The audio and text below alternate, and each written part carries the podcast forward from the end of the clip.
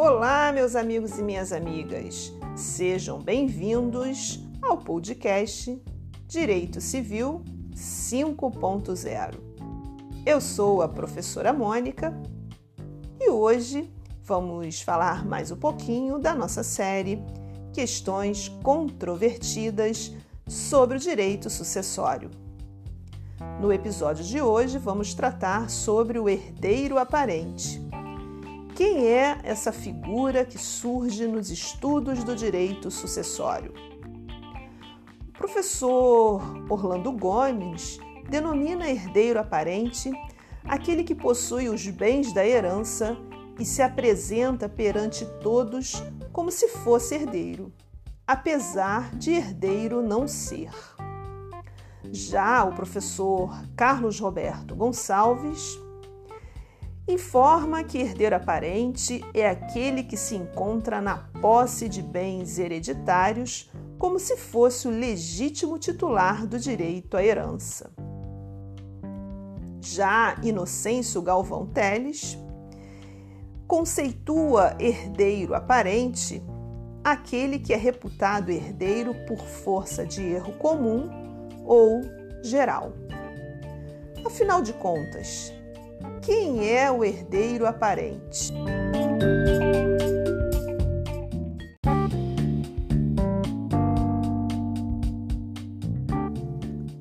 Vamos a alguns exemplos sobre quem poderia figurar nessa posição de herdeiro aparente.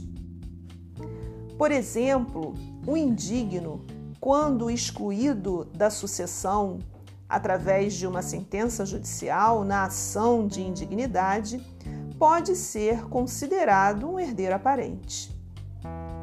Também aquela pessoa que foi contemplada em um testamento e posteriormente esse mesmo testamento foi anulado, pode se encaixar nas características de um herdeiro aparente. Por fim, apresento aqui, um último exemplo. Pode ser que alguém esteja na posse dos bens do autor da herança, porque se reconhece como herdeiro legítimo, já que nenhuma outra ou nenhum outro parente mais próximo apareceu para tomar posse dos bens do falecido, mas posteriormente surge alguém que é um parente mais próximo do decujus, assumindo então a função de legítimo possuidor.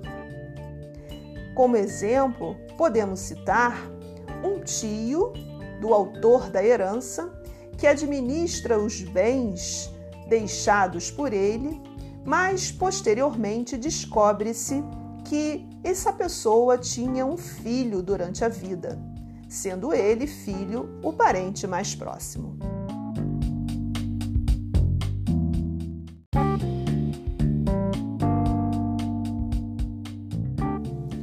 Dúvidas há na nossa doutrina sobre a validade dos atos praticados pelo herdeiro aparente.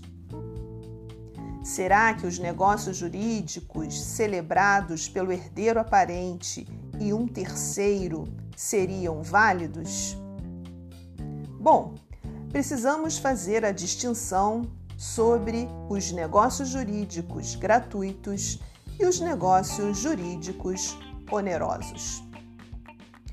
Se o herdeiro aparente celebra com um terceiro um negócio jurídico oneroso com relação aos bens do autor da herança, por exemplo, ele resolve vender os bens que ele se encontra na posse, é preciso fazer a distinção sobre a boa ou a má fé do terceiro.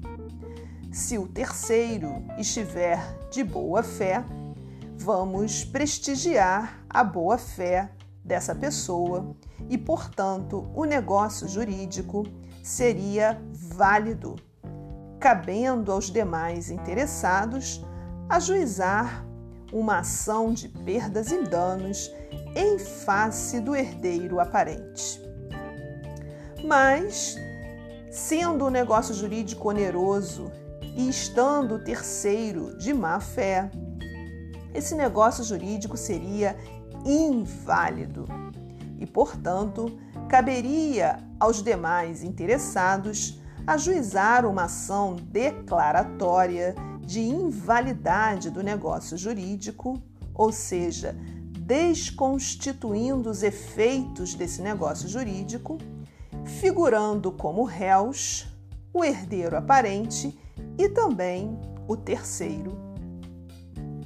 Mas, se esse negócio jurídico é realizado a título gratuito, por exemplo, o herdeiro aparente celebra um contrato de doação com um terceiro, tanto faz a boa ou a má fé desse terceiro, porque o negócio jurídico será considerado inválido, cabendo aos demais interessados ajuizarem uma ação declaratória de invalidade dos negócios jurídicos em face do herdeiro aparente e também do terceiro.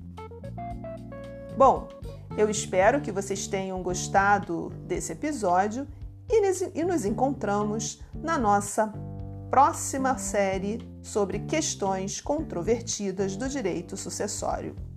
Abraços e até lá!